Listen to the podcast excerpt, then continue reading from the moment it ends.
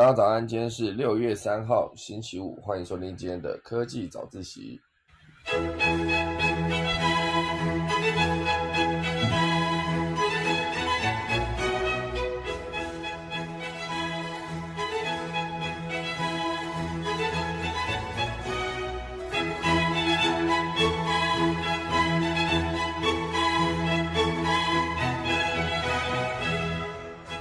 好了，今天要跟大家聊聊几则消息。第一大段呢，会跟大家聊到就是伊隆马斯克，因为他自己毕竟本身就是个工作狂嘛，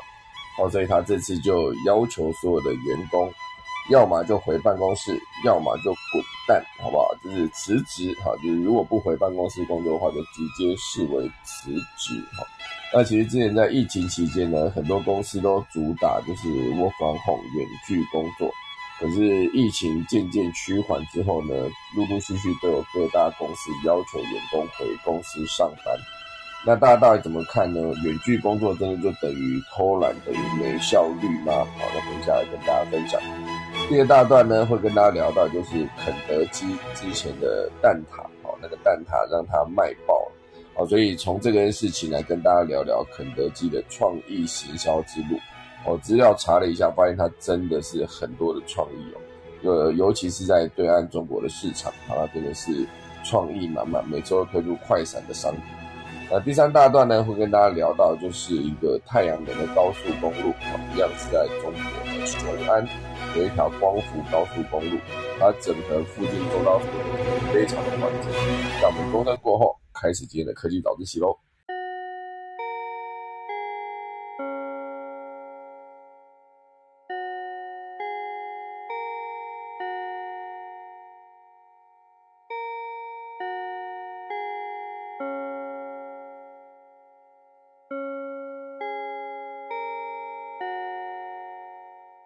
那我们今天正式开始第一大段内容之前呢，先来跟大家聊聊几则消息收集到的。我觉得现阶段有一则消息写到的是英镑，英镑自从英国脱欧之后呢，它现在整个英镑已经出现了一个生存危机哈，沦落到几乎等于一个新兴国家的货币。它是不是从前的英镑的霸权？因为曾经英镑也算是一个非常重要的货币，现在它的价值直直落，就宛如新兴市场的困境。未来英镑呢可能持续走贬，所以投资人应该替英镑的存在危机避险，这是美。国的美银策略师提出的一个警告，这其实就是全世界的一个相对应的情势影响。像之前欧元刚出来的时候呢，欧元刚出来的时候呢，那时候有一场克里米亚战争啊，也不能算是欧元刚出来，就是欧元在势头上的时候，然后就感觉情局势一直往上走，价值一直提升的时候，一场克里米亚战争呢，就把欧元的价值再打回。也没有到打回原形，我就把它打的变比较低，就是原本曾经可能是与美元竞争的竞争对手，就是再次回到了它原来的位置。那其实全世界的货币战争呢，就是一直来都有一个呃有机可循。我觉得任何的货币或者任何的强势的国家国力提升的时候，只要威胁到美元霸权的时候呢，通常美国就会有一些。做法好，那当然不能说直接讲克里米亚战争是美国发动，也不能这样说，毕竟那是当初俄罗斯的一个方式。可是有没有办法透过煽动附近的一些国家来？引诱俄罗斯出兵呢？哦，这是有可能出现的一件事情。所以，总之呢，这一次就在聊说，英国对能源业征了百分之二十五的暴利税，所以现阶段的油气价格，哦，油、石油、天然气、油气价格狂奔不止，哦，在英国酿成了一个生活费危机。所以，当局有寄出一百五十亿英镑。的紧急补助来协助抵消节节高涨的家用啊家计费用。那当然现阶段呢，通膨这个问题在美国也是一个很严重的一件事情，就是物价一直上涨。那其实真正要追溯，最早应该要追溯到川普当初在中美贸易摩擦的时候呢，就是使用了一个关税战争，然后到最后就是伤敌一千自损八百。好，所以是一个自己国内也面临着通货膨胀的一个问题。因为其实课征中国的重税呢，其实最终会导致终端的民生用品的价格飙涨。因为毕竟中国出口很多都是民生用，算是世界的代工厂了。曾经，啊，现阶段当然世界代工厂会往东南亚移动，啊，包括 iPhone、iPhone 或者 iPad 也逐渐的有一些生产线希望可以移往越南，啊，最近也是传出 iPad 的生产线即将移往越南来规避一些风险。所以像这一次的英镑的问题，大概会是这个状况，就看它接下来能不能快速的。就是回到原来英镑应该要有的世界地位。第二个小新闻呢，会跟大家聊到，就是三天行驶超过两千公里的车，用的竟然是粪肥燃料。这其实讲的是氢能了。三天内行驶两千公里，这是一个 Toyota 哦，它打破了有 Toyota 的 Mirai 哈，是这样念吗？I Mirai。M I R A I，那它很厉害。之前的记录是两天行驶一千三百六十公里，现在这个打破这个记录的车子呢是三天行驶了两千公里。两天行驶一三六零，一天就是行驶了七百多，所以三天超过两千公里其实差不多哎。哦，好奇怪哈。那总之呢，这个重点是这一次是轻动力车，所以这是一个由雷诺。就是雷诺打败丰田啦，简单讲就是这样子。超过两千公里记录的轻动力车是改装雷诺的 Roy 这台电动车，由法国运输研发公司 ARM Engineering 打造。他们开发的这一款叫做 G-H3 新型燃料，创新点呢是可以由纯生物制造，如将粪肥或是植物残渣等非食用生质啊生物质甲烷化处理之后。就能变成一个车用燃料哦，所以这个也可以由二氧化碳跟氢气混合，或者是透过水电解，或是风能，或是光伏哦，光伏就是太阳能等绿色电能混合而成哦。这辆车很可爱，小小一台，然后这台车就是三天行驶了两千多公里，算是打败了之前 Toyota 的一个记录。那未来呢？之前啊，其实应该说之前，伊隆马斯克就批评到说，氢能其实更不环保。那当然他。他提到的点是在于氢能在之所以成为氢能之前，所以所有的流程其实也是相对的，就是会有高碳排放。哦，所以这是为什么他会提到说氢能是一个呃，也是相对没有这么环保的一个能源。哦，所以当然这个三天创下两千公里这个雷诺这辆车呢，之后有没有可能量产，或是有没有可能透过这台车当做原型，然后大量把自己自家车改成氢能或者多。呃，绿能使用的车款，然后来上市哦，就是看未来他们怎么发展。因为目前为止，头台是拼了命的在研发他们的呃太阳能啊，也不是说太阳能，就是电能的车子，电动车之后也是希望可以走到纯电动车位哦。所以我觉得现阶段生产石油的国家。比如说阿阿乌迪阿拉伯，每周上一讲的阿乌迪沙拉伯哦，这些国家呢，是不是开始必须要去思考，当这个世界的石油用量不再那么庞大的时候，他们下一步该去哪边了？虽然这个是有可能是十年后的事情，可是很多事情都必须在十年前甚至十五年前就先设定一个计划啊，包括像韩国那时候就是在两千年左右，他就设定了二零一五年要达成全国全面的四 G，结果没想到他们在二零一三年还是一二年就完成了。那这件事情其实相对没有那么容易啊，大家知道就是呃所谓的民主国家有一个政治选举这件事情啊，就是政党轮替，你所有人的任期假设都是四年。那你是否都要做所有的事情，所有的精力跟资源都必须投注在四年内看得到成果的事情上面？那相对如果说我在两千年的时候拨了预算、提了计划，然后安排了编列的人员，那来要求说，呃，来计划，呃，目标在二零一五年达成全国全四 G 覆盖。如果目标是定在十五年后，那二零零。假设两千年上任，两千零四年就已经卸任了这一批人，他其实在这一笔预算上面，他是得不到任何的好处的，顶多就是在二零一五或者二零一三，最终他们达成的时间达到全国全四 G 覆盖的时候，会有人在回过头说，哦，原来这是谁在两千年的时候提了这个计划，仅此而已，他无法像那个我在两千年上任，然后在两千零三年我就有一条桥通车，我就可以直接去剪彩隧道贯穿哦，去剪彩。或是我可以直接去某个地方，直接有一个落成哈，盖好一个新的建筑落成，然后去上面题字，放一个匾额，类似这样拍照哈。就当做他的政绩了，哦，所以相对这感觉需要更无私一点的政治人物，才愿意去把这件事情规划长久。所以我觉得现阶段，如果十年后真的大家都不再使用汽油车了，都是全面使用电能车的时候，对这个世界会有什么影响呢？会不会电变得更不够哦？因为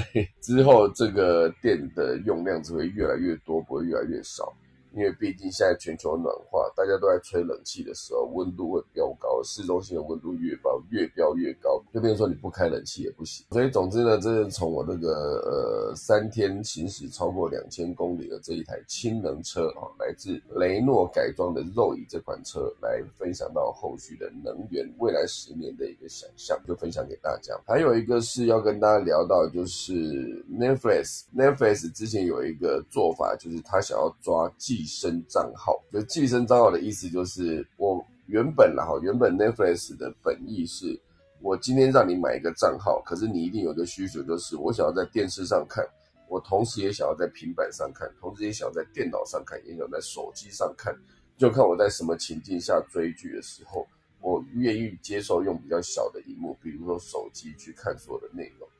哦，原本的本意是这样，或者是你今天是我住在家里，然后我下载了一个账号，哦，那我就想要让我爸妈也一起看，那家里的电视就可以登录一个账号。所以原本的本意是这样，就是他可以用多账号登录。可是现阶段呢，他在抓那个寄生账号这件事情，他主要就是要打击一种行为，就是几个朋友一起共用一个账号，这已经不符合他们原本的想象，就给的方便，哈，方便就是让你。可以在同不同账号上面可以登录。那这个做法呢，当然说要去抓也不是不行啊，只是说这个呃抓的过程相对比较困难，因为你很难判断说他到底是不是你的同住的一个人哦。比如说今天你是一个用 IP 来定义好了，这几个 IP 呢全部都是在同一个位置哦。比如说我在住在这个啊什么呃。中孝东路一段一号，类似这样。那我在这边登录，然后我家用的网络也是用这个登录，就可以把它定义成我们家里住了几个人，然后大家共用这个账号。可如果说你今天发现这个 IP 在好几个地方、不同的地方同时登录，那当然同时登录的时候，另外一个账号被登出嘛。其实严格上说起来是有机会透过 IP 来判断到底哪些人是一个共同订阅的家人哦，就是或者是非同住的家人等等。非同住的家人相对就更难了，因为。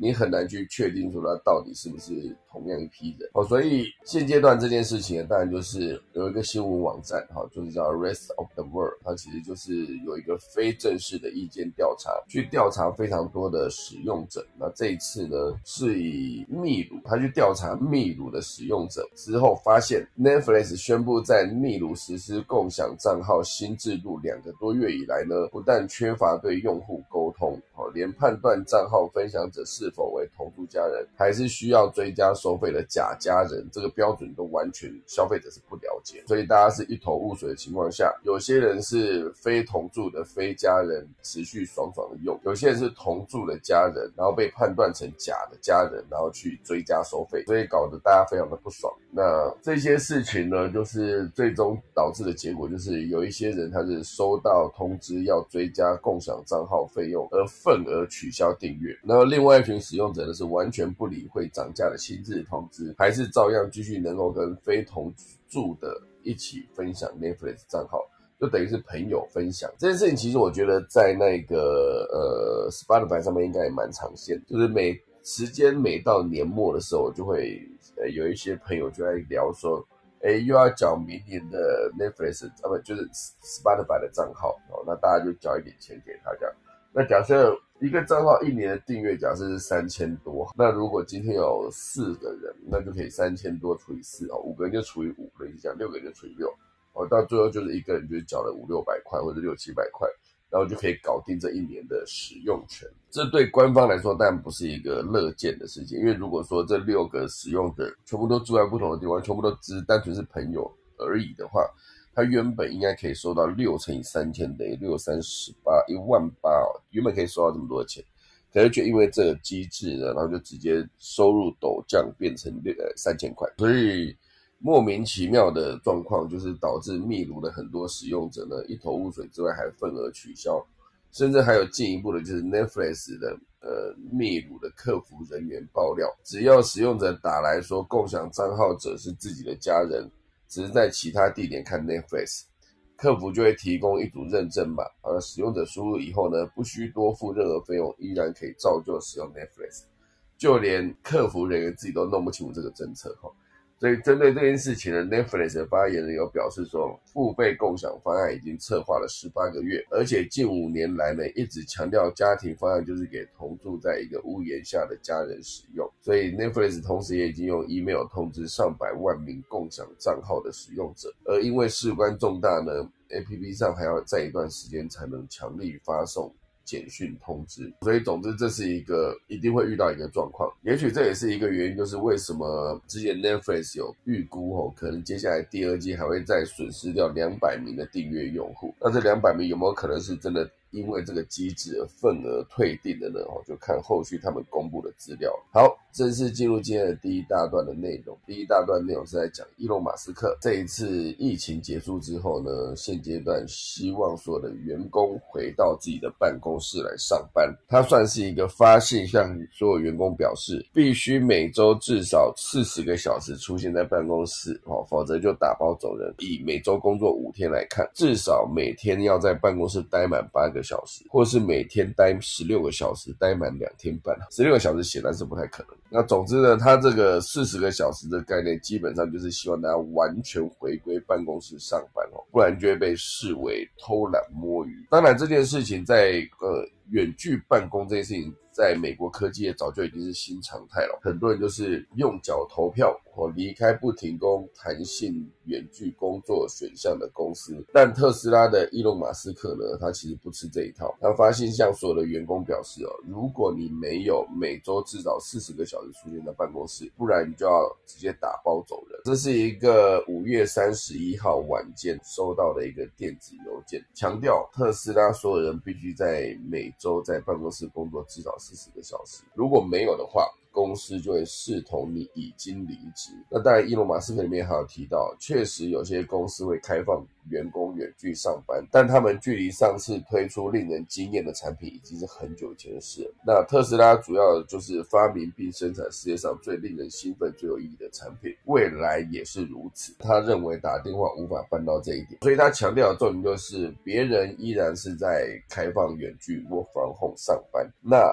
他们的问题会出在他们已经很久没有推出令人惊艳的产品，所以如果说特斯拉想要再次推出令人惊艳的产品，那就必须让所有的员工回来公司上班。那发完这个 mail 之后呢，受到媒体采访时。特斯拉拒绝回应媒体的询问，而伊隆马斯克则在推特上面回应，认为办公室上班是过时观念的人，这一批人大概都在外面打混摸鱼，说的非常绝对哦。任何一个觉得在办公室上班是过时观念的这个人呢，大概都在外面打混摸鱼。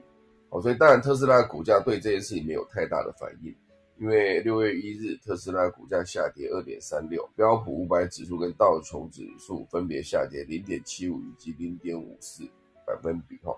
那当然，这个不会这么的严重，是因为之前很多的企业，只要他的领导人哈 CEO 出来不小心讲错一句话，或者是公司有一个重大决策，但却没有提到完整的配套的时候，一句话就有可能让股价暴跌，暴跌可能十几二十趴，不像这种就是两趴三趴，感觉算是一个。正常的一个起伏，所以今年呢，五月应该是二零二零年的五月，就那时候美国疫情正严重的时候，伊隆马斯克做的一件事情就是无视加州阿拉米达郡的卫生局的禁令，坚持重启产线，哦，就让他的工厂重新运作起来。当时在疫情严重的时候，大家都想要去隔离，可是他就是想要直接把产线打开。哦，然后根据当地政府统计呢，二零二零年五月到二零二零年十二月，特斯拉的加州厂总计通报了四百四十名的员工确诊 COVID-19 哦，所以现阶段当然就是举了这个例子，就是会让大家大概了解伊隆马斯克可能做的思考点，就是他没有真的想要按照大家都在 work from home，我就必须 work from home，然后同时间之前公司在停止上班的那段时间。因为疫情嘛越来越严重的时候，他也直接无视当地消防呃当地卫生局的禁令，坚持重启他的产线。那当然现阶段呢，美国在疫情影响下，我就发生了一个大离职潮，许多人呢勇于离职，追求条件更好的工作。那为了留住人才呢，其他的科技巨头大多未强制员工返回办公室。包括苹果、Amazon、Alphabet 跟 Meta 哈，就是均允许员工远距办公，或者采取混合办公模式。那视员工的职务跟地点而定。哦，其实有没有要在办公室上班这件事情哦，只有一件事情。然后在一间公司，就是 Airbnb 已经宣布允许所有员工永久远距上班，而且薪资不受地点。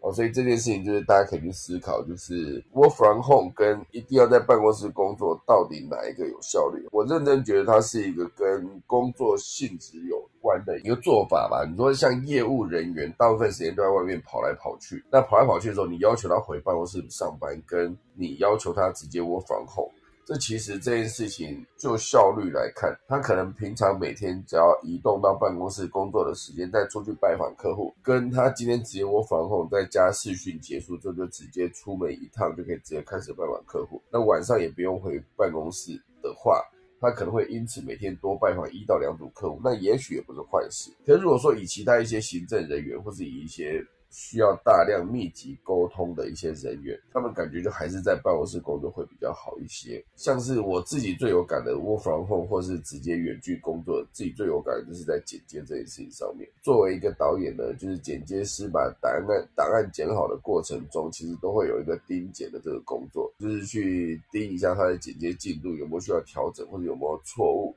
需要直接修正这件事情呢？如果要透过视讯或者透过通话来沟通，就会相对比较困难。以我在做的喜剧这个节奏来看呢，它其实很多时候那个梗的铺陈只是多一秒少一秒，甚至多零点一秒少零点一秒。那在片剪接的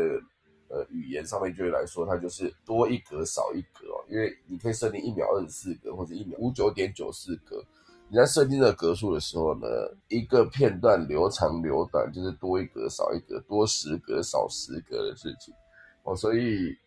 很多时候就会也不能说到纠结啊，就是仔细打磨这个细节。那如果说今天是远距工作的话，你甚至无法完整的直接看到它剪接出来的档案，因为毕竟透过视讯嘛，哦，除非是用共享荧幕等等。那这件事情对我来说就是一个我自己非常有感的精剪的过程中，当然需要。在面对面沟通，当然前期在剪出第一版初剪版或是修正完的第一版 A copy 的过程中，他剪接是可以自己在家里剪哦，他可以直接在公司剪无所谓，就是不用面对面。可是如果真的要对这一个内容的细节的时候，我觉得如果不是面对面，那个效率会非常的低。那我顶多只能举这一个剪接的例子啊，毕竟我是影音制作相关从业人员嘛。那其他各行各业呢，就有待大家自己觉得，就比如说。我是一个行销人员，或是我是一个网站小编，或是我是一个 IT 人员，我就是负责公司电脑的正常维护运作。那我到底应不应该在办公室工作呢？还是我直接？因为如果你思考一下，一个粉丝团小编，他的内容就是工作内容就是负责想气话、发文跟回留言。那还有一些最重要的点，就是网站受到恶意批评或攻击的留言的时候，第一时间该怎么应对，或者第一时间该不该直接网上呈报，这是一个紧急状况。因为很多时候，假设今天一个临时有一个消息，就是网站的小编在晚上回留言的时候，突然间发现自己的品牌或者自己的网站有被爆料，然后这爆料对公司的伤害是极大的，那他可能必须在深夜的时候，直接有他的 sense 的时候，他必须直接通知他的直属主管，因为很多时候有一些新闻，它其实都是深夜里面爆出来，然后就受到了批评之后后呢，第一时间必须做出处理跟回应，所以隔天早。上大家都上班的时候，这件事情要么已经皮解，要么已经有一个处理对策，这才是一个相对比较 safe 的状况。不然很多内容就是在晚上被爆出来的时候，你如果没有及时止血的话，到了隔天早上这件事情就变得非常的惨。那这还有另外一个，就是之前也提过，就是购物网站官网上面的商品标错价这件事情。那标错价这件事情，它也必须要 stand by 待命，然后就直直接。告诉上级这个东西有个标错价的状况，然后赶快去做处理跟回应，不然这个等拖到明天的时候，原本可能你可以把那个损失控制在一百台，假设你标错价的荧幕，假设一台损失七七千块，那你就一百台就损失了七十万。如果你被人家下定到一千台的时候，你就会直接损失七百万，一瞬间一个举动就损失七百万。所以像这样子的一个工作，你说他必须去办公室吗？还是他直接留在家里，直接盯着自己的网站，盯着自己的粉丝团，盯着自己的官网就好？这个 work from home 这件事情，或是进办公室，那你今天身为一个粉丝团小编，如果你回到办公室上班，每天早上朝九晚五。可能朝九晚六好了，六点时间下班时间一到，难道你就完全不管你的粉丝团了吗？这感觉好像也是不太 make sense 的一件事情。或者是一些客服人员哦，就是你说的客服人员，他到底是要在他有没有办法直接把整套系统搬到家里，然后才让他在家里担任一个客服呢？如果这个客服只是一个网站上面的文字回复，或者是他必须要有一个让大家打电话进来，只是那是个虚拟账号，可以直接通话。如果这一切都是一个你去思考，它到底应该在办公室好，还是应该在 work from home 也 OK，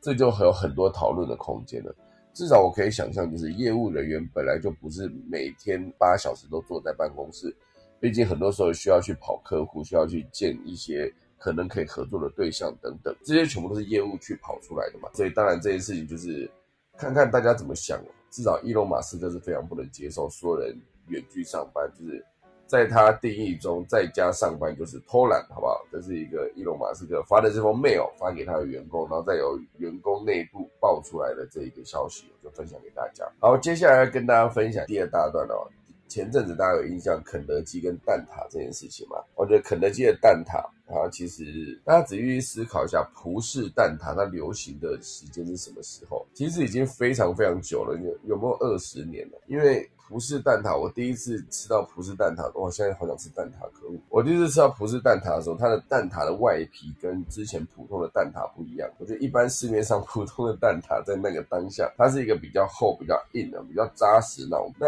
后来葡式蛋挞出现，就是它把那个皮改成稍微比较蓬松，就是感觉像千层派的感觉，吃起来的口感就更好。也不能说更好，就有些人还是喜欢传统的皮啊。可至少对当时的我来说。吃到这个蛋挞是一个很开心的一件事。那尤其当时是有印象，就是蛋挞跟肯德基，它其实是有一个很好的一个连接的。在有一段时间，就是台湾有很多蛋挞工厂爆量开了一大堆门店之前呢，我对蛋挞的印象就是肯德基的广告，所以肯德基有蛋挞可以吃，算是一个以前大家会直接画上一个等号的一个想法。那当然，大量的蛋挞工厂出来。跟短时间之内爆量成长，短时间之内又倒闭的过程中，现在已经好像看不太到蛋挞工厂嘛。以前真的开的到处都是，而且每一间店都超大间哦。哎，那也不过就是几年前的事情而已，就是二零一几、二零一一、一二、一三、一四，应该是一三、一四、一五那时候都还有，因为那时候我住在西门町，那时候就有有蛋挞工厂可以买。然后后来那个蛋挞工厂那一间店呢，就变成一间卖麻辣烫的店。或是卤味，总之他现在不知道还在不在就是了。这个肯德基跟蛋挞这件事情，之前他有一波的行销活动也是在讲这件事，那个是一样造成大家去疯狂的询问蛋挞的下落。那当然，肯德基他自己本身是。卖炸鸡起家的嘛，卖炸鸡起家的这间店呢，它到底还能玩出多少花样？这个是一个在对岸的得到头条的内容里面有提到一篇报道，我还蛮喜欢的。他提到就是因为当然六月一号是对岸的儿童节嘛，所以从儿童节的儿童套餐出发。以前呢，大家提到儿童套餐啊，都会想到麦当劳的快乐儿童餐。快乐儿童餐有一个很庞大的一个吸引力的点，就是在它的玩具。快乐儿童餐的玩具，曾经有一段时。时间呢，就是大家买快乐儿童餐的目的不是为了吃那个东西，而是为了他的玩具。如果没有玩具的话，大家就会对这个东西兴趣缺缺，或干嘛去买你这个快快乐儿童餐？因为我觉得这一次的玩具不有趣，所以以前大家是为了玩具去买的。那当然呢，这一次它有一个蛮有趣的一件事情，就是在大陆目前为止有一个。很红的东西叫做可达鸭，也在肯德基儿童节套餐里面的玩具会直接赠送出这个东西。主要这个儿童餐的玩具推出之后，最重要的消费者是一群大人去抢这个儿童餐的玩具。可是对小朋友来说呢，儿童节最想要收到的东西反而不是这种玩具了，而是最新款的，比如说是 iPad 或是 Apple Watch 或是智能手表。小朋友会想要这些科技设备，大人却跑去疯抢这个可达鸭。压，这件事情就值得研究了。到底哪个地方出了问题？为什么这个是大人疯抢原本推给小孩子玩的玩具，而小孩子却需要大人感觉比较需要的这些 iPad 或是手表呢？难道是肯德基的定位定错了吗？为什么会你直接准备给小朋友玩具戳中那个大人呢？哦，其实逻辑上来说，在现在这个时候已经不是这样子看，因为早期肯德基跟麦当劳刚进入中国的时候，定位是有小孩子的家庭，所以就推出了各种套餐之外，还有儿童套餐，也会开辟游乐区，也为小朋友办庆生会等等。不过这个定位目前为止走不通了，因为第一当然就是家长不想让孩子吃太多的快餐食品，太多炸的感觉不健康，所以就不会经常带孩子来。第二，肯德基跟麦当劳呢，早些年是一个非常有名哇，它是来自。国外的哈，它是一个洋快餐，这个名字听起来就觉得很吸引人，所以以前大家会觉得说去肯德基或麦当劳过生日，感觉是一个很棒的体验。里面可能会有一些人扮成麦当劳叔叔，然后还有一些姐姐们会一起帮你唱歌哦，就是店员说一起帮你唱歌。当然，我觉得永永远在旁边看都觉得这整个过程非常的尴尬，可是小朋友觉得不尴尬，那尴尬就是旁边的其他顾客。所以以前大家在麦当劳过生日是一件很酷的体验，现阶段当然不是。是哦。因为大家觉得啊，就普通的一个快餐店连锁店，我干嘛去那边办生日？感觉不够，还不够高大上，而且小朋友不喜欢去。哦，所以现阶段呢，肯德基跟麦当劳就不会主打这一块，就是叫小朋友来办生日。那当然必须去转向年轻人的市场。哦，所以年轻人的市场逻辑，当然他们必须有一些措施。好，比如说他们想要更接近年轻人，他就会找流量明星来代言，比如说找一些网红，或者歌手，或者明星，或者演员等等。那这个代言来说，以麦当劳。请明星代言就会请一个人，然后维持比较长的时间。一段时间内呢，只会跟一个人合作。那肯德基同时就不是这样，他当下就是谁比较红，他就会去签谁，所以他代言人常常换过。所以中国比较有名的小生、顶流小生呢，基本上都给肯德基做过代言。哦，这个是他们的流量明星代言这件事情。那第二大段会跟大家聊，就是不停推出新品哦。因为麦当劳上新品的节奏比较慢，新品的节奏就是你自己去思考一下，在麦当劳的餐里面，它推出新品的那个频率真的是时间会拉比较长，相对的肯德基就比较多一些。哦，这篇报道毕竟是来自对岸嘛，所以他讲的例子大部分都是来自对岸，所以他们这边就会仔细的研究呃新品这件事情。那有一个数据统计哦，在全球范围内，肯德基餐厅的传统长线产品。占百分之八十，新研发的当地产品只占百分之二十哦，这是其他地方全球，可是在中国这个比例是倒过来的哦，在中国的比例，新品的比例超过百分之四十，所以就跟一般其他的地方比起来是高了一倍，而且肯德基推新品的这件事情呢，也是一步一步在升级它的做法。哦，比如说他想了三个角度去思考，他要推什么样的新品。第一个就是改良式的西餐，让它更适合中国人的口味。第二个呢，就是从改良西式快餐到动手改良中式快餐，这是更进一步的嘛。第三呢，就是根据时节不同啊，热点不同或者地区不同，推出当季的小吃哦，这是他们改良它的新品的三个做法。第一个做法，好，现在讲改良式的西餐，它就是让西餐变得更符合中国人的口味。哦，所以原本他们的汉堡是用鸡胸肉，后来中国人喜欢吃鸡腿肉嘛，所以他就把里面的肉改成鸡腿肉，就推出了劲辣鸡腿堡、哦香辣鸡腿堡等等。那当然爱吃鸡腿也爱吃鸡翅嘛，所以肯德基就专门研发了纽奥良口味的鸡翅，只对中国销售。新纽奥良烤翅不是出自新纽奥良，而是出自中国。哦，这件事情蛮酷的。还有另外一件事情就是，肯德基有一个王牌的单品叫做老北京鸡肉卷。哦，它就是从墨西哥鸡肉卷改良而来的。很多人在想，墨西哥鸡肉卷在肯德基你好像也吃过，但是吃不惯跟墨西哥鸡肉卷里面的洋葱跟沙拉酱。哦，所以肯德基就想说，中国人如果爱吃卷饼，里面是北京烤鸭嘛，那能不能把北京烤鸭跟墨西哥肉卷做结合呢？于是。肯德基就把墨西哥鸡肉卷面的洋葱沙拉换成烤鸭里面的甜面酱跟黄瓜金葱哦，所以就推出了这一款，就是老北京鸡肉卷，就变成一个爆款。那当然，第一步已经改良它的西餐了嘛，第二步就是动手改良中式快餐，所以就从煮早餐的粥开始，做出粥之后呢，陆陆续续推出了豆浆，推出了油条，推出了饭团等等的早餐单品。后来推出了中式的正餐跟小吃吃哦，比如说盖饭，比如说大饼，比如说。春卷等等。所以肯德基对这中式快餐的改进呢，首先是主打安全牌，比如说传统油条会加明矾，那肯德基的油条不加明矾，虽然不够酥脆，但是吃的更安心。所以肯德基做大饼也把薄脆的厚度减少三分之一，口感更酥脆。春卷，春卷也是在中国传统的春卷基础上呢，加入了南美白虾，做出了一个鲜虾春卷。哦，所以你也看得出来它的。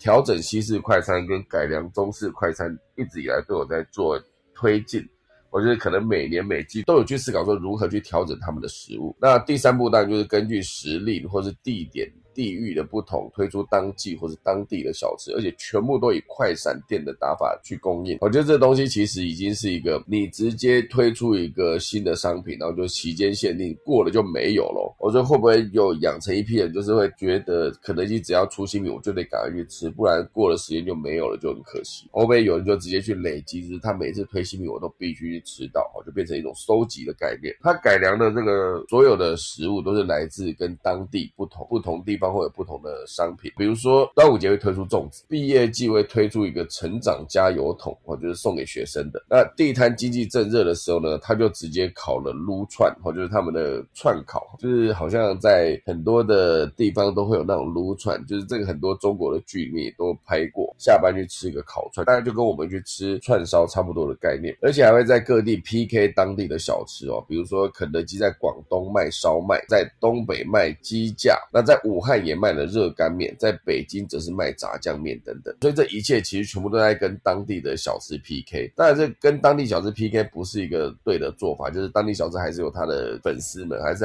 大家去吃习惯。可是对很多喜欢尝鲜的人来说，大家就是会直接去试试看，说，哎，好像吃起来也不错，也没这么差，或者吃起来，哎，某几款产品既然是完胜了原本的传统小吃，那它就是一个很成立的一个东西。好，所以大部分以快闪的形式，除了让大家会来抢期间限定之外，另外一块就是大家以尝鲜的逻辑来看，他当然就比较愿意去，他就觉得说，哦，这是肯德基推出来一个测试的一个商品，你就不会对他要求这么高。所以当你没有抱着高期待、高要求去吃这款商品的时候，如果它的表现还不错，那你就会有一种惊喜的感觉，反而更愿意去分享给你其他的朋友。所以这就是其中一段他们在思考的一个点，用这个方式呢，来让他的商品跟当地的小。是 PK，所以这个快闪式的限时限量的供应的这个打法呢，算是招来了非常多喜欢尝鲜的顾客。所以这对整个肯德基来说，他做的事情当然就是他能够上新闻的频率，就绝对是远远大于麦当劳哦。所以这个事情就告诉我们，肯德基的流量密码告诉我们说，产品本身呢就是个流量，所以这个很重要。如果他的产品一直在求新求变，当然他必须要有一组人随时 stand by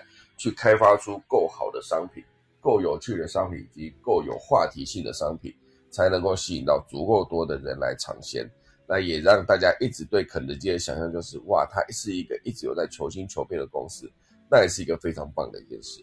好，这就是今天第二大段聊到肯德基了。第三大段呢，一样是来自得到头条，我觉得。看了这几个报道以后，我觉得真的是非常的有收获。这讲的就是在中国雄安啊，它推出了一条太阳能高速公路。这个项目非常特别哦，因为大家原本去思考说，太阳能板要么就是建在园区内。要么就是装在屋顶上，要么就是装在比如说呃沙漠里面哦，沙漠里面其实有人在种太阳能板嘛。那当然这几个地方大家想象中都不会想到说高速公路沿线上是不是也可以装高速公路。所以这个计划呢，当然就是主要是利用他们河北省境内有七十多公里长的一个高速公路的新线，就是有一条新的路线嘛，是路线那边有一条高速公路，所以它就是在高速公路的。呃，边坡收费站外墙或者它的隔离带等等哦，就是它旁边的那个草原那边草原，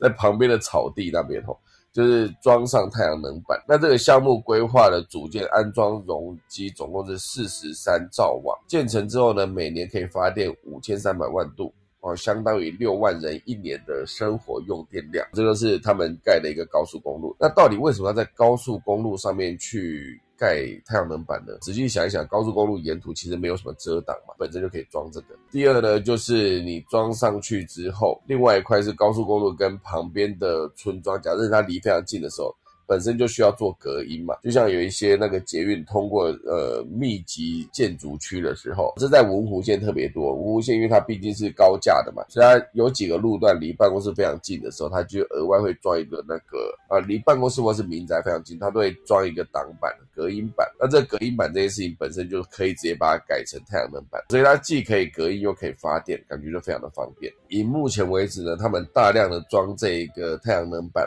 当然，除了可以发电之外，后来就会遇到一个问题哦，就是所有的太阳能板底下草都长得非常的长，因为草其实逻辑上来说是需要太阳能去照射嘛。本来这个很多地方，比如说他们举举了几个，就是有一个地方叫塔拉滩，它的海拔非常高，就是大概三千多米。那这是青海，他在讲青海有一个地方，本来也是在建高速公路上旁边加那一个太阳能板，可是，在那个地方因为海拔很高，所以阳光辐射非常的强烈，然后年均日照。超过一千六百个小时，本来是非常不适合植物生长的。可是因为盖了太阳能板之后呢？太阳能板底下就开始长草了哈，因为那些草原本是受不了强光这样照射，太热了，太阳光太大，所以根本无法生长。所以当太阳能板在那边挡太阳的时候，底下就开始长草。底下开始长草这件事情，当然你觉得生态有变更好嘛？因为毕竟有草长出来。可是，一开始觉得还不错，可是一阵子之后，你会发现这个草越长越长，就是一个问题了。草越长越长的时候，它就要么就是遮到太阳能板，要么就是它的底下的植物根越来越粗，就影响到太阳能板的基座，类似这样子。所以。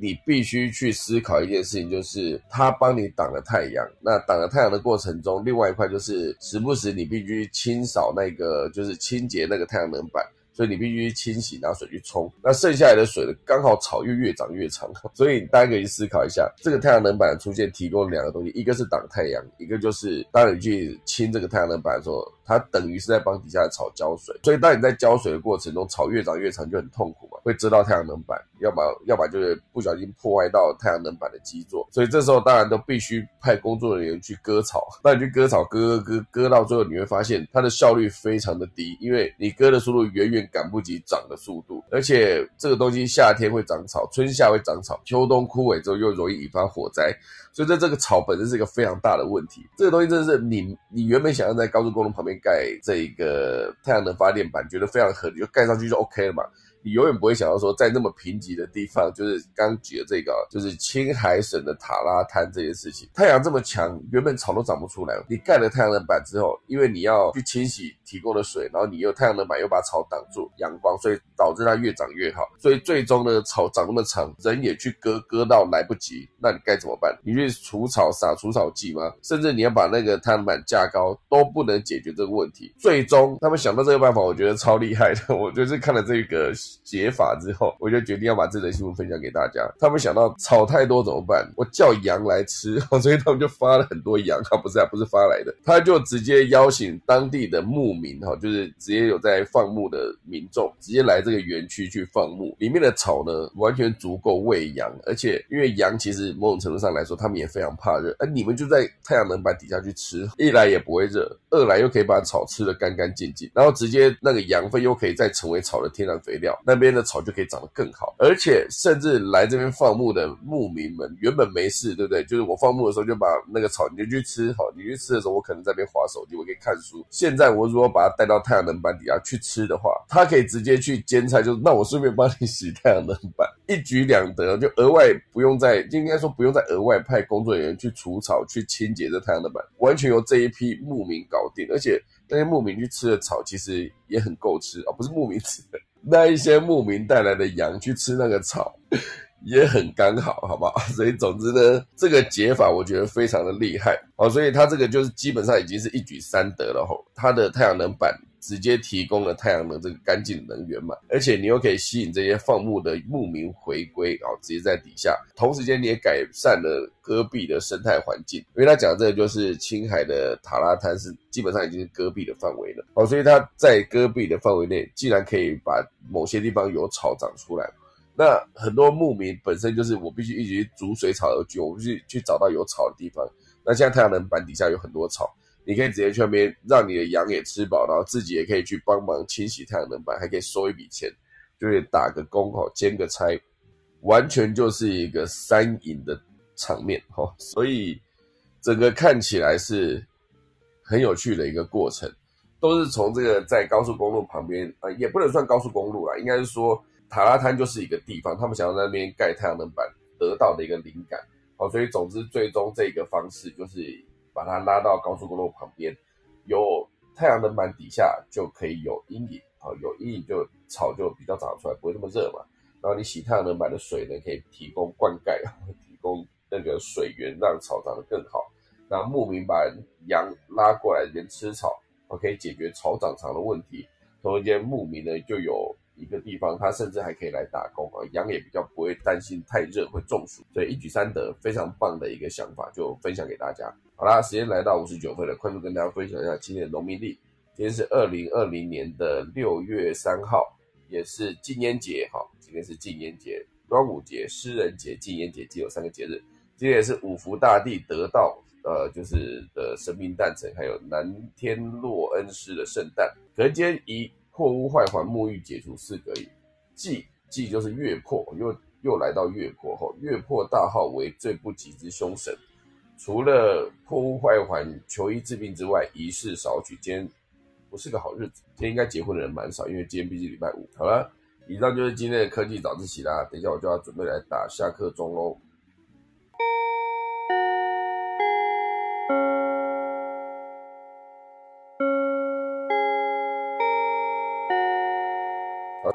谢谢大家今天收听今天的科技早自习啦。今天是端午节，也是礼拜五哈。哎，郭发比在台上，我们来看郭发比今天要跟大家分享什么样的内容呢？端午节快乐！端午节快乐耶！我昨天看到一段，就是 Instagram 上面的短片，是那个澳洲斑点水母的影片哦，它又叫做珍珠水母。然后，但是它们是巴布亚肖水母的一个品种嘛，所以那。斑点呃，澳洲斑点水母的话，它的外形就是这样，很经典的降落伞状，然后上面有白斑这样。那伞内有八只触手，它们是算比较小，是大概就是最大就是长到六公分。那它们是吃一些就是浮游生物啊，跟小型的磷虾藻类，这个会影响它的体色，所以珍珠水母它会呈现褐色或是比较深的蓝色这样。那这个多变的颜色是因为。水母的体内有共生藻，一种单细胞的虫黄藻，它们透过呃光合作用，会让共生像它的身体上会有颜色变化，就像金门蓝眼泪的窝边毛藻那样子。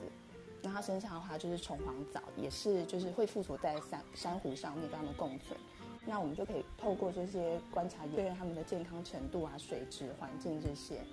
然后水母大家应该都知道，它们会释放毒素嘛。但是因为珍珠水母它的毒性是比较微弱的品种，所以，呃，它是很热门可以养殖的观赏生物。但是养水母没有办法用一般的方形鱼缸那一种，呃，需要比较专用的圆柱形水母缸。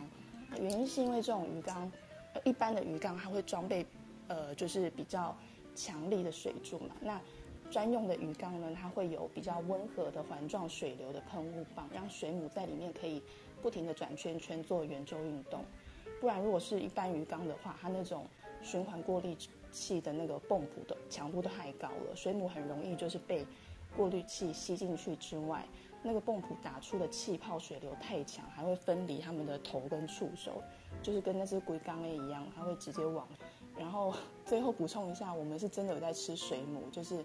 板豆常出现那个海蜇皮，它就是水母的一种。它的名，嗯，它的名字就叫做海蜇。可是它能吃，不代表它没有毒哦。它活体的海蜇还是有毒性的。那捕捞它，捕捕捞它，捕捞它的时候碰触到它的触手，还是会被蛰伤。然后现在这个季节刚好就是水母的生殖季，那它们就是在繁殖后代的时候，为了保护它们，就是会让它们分泌的那个毒性更加强。有兴趣的朋友可以搜寻关键字，了解更多细节。现在跟大家分享。OK，我得到了一个消息，就是海蜇是一种水母，我都不知道哎。海蜇是水母，然后它们的那个生殖，水母的生殖方式也很也很特别，因为它们就是会，呃，它们是体外受精的，然后它们的生殖细胞就是等它的受精卵沉入海底之后，就是会变成一种水螅体，然后跟就是像珊瑚一样，它会固定在岩石上面。然后一直到就是，比如说温度啊，跟呃光照的强度发发生变化之后，这些水螅体才会分裂，变成那种蝶状的那种，呃，蝶状体，就是蝴蝶状的喷发出来，就是嗯，哇，蛮有收获的。然后我今天在打海蜇是什么的时候，它出现就是一盘很漂亮，然后切成一条一条，然后。旁边还有一些小黄瓜、萝卜丝，好好吃哦！就是弹牙 Q 弹，就觉得也蛮好吃。它通常都会在那些餐厅的桌菜的那个第一个五拼盘、四拼盘里面的其中一样，其他可能是有一些香肠啊、乌鱼子，或是一些那种呃那个牛腱肉这样。搭配着海蜇皮，对对，还有凉拌章鱼，五味酱的凉拌章鱼，五味酱的凉凉拌章鱼，对对对对。有一些比较有诚意的，它这里就是会放乌鱼子，加上那个一片一片的大蒜，还有那种胡萝卜一片一片的，或者是苹果一片一片这样。腌制的那种，对对对对，好好吃哦，吃哦，对对。突然间在礼拜礼拜五端午节的时候就想到了这个东西，好不好？没错，太有趣了。好，所以就感谢郭芭比提供的海蜇皮的，不是啊，是一个是一个水母哦。你刚刚讲你刚刚讲什么？我已经完全不记得了。是澳洲斑点水母哦，斑点水母。OK，那个影片很疗愈，完全跟海蜇是两回事。哦，OK，我我相信海蜇的照片应该也很疗愈，吃起来哦，真的好吃，好不好？好假。海蜇。海蜇，我们吃的就是它的头，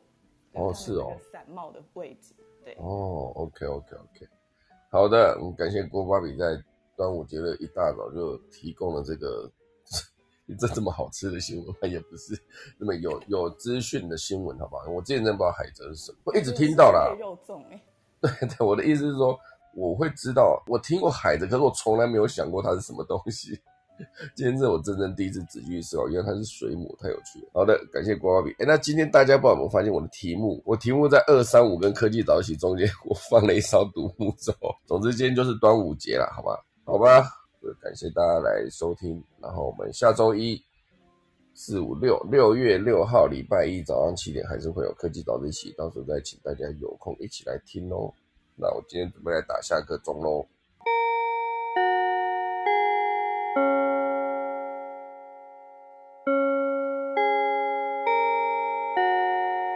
好的，今天就谢谢大家啦，我们可以早起，下周一再见，大家拜拜。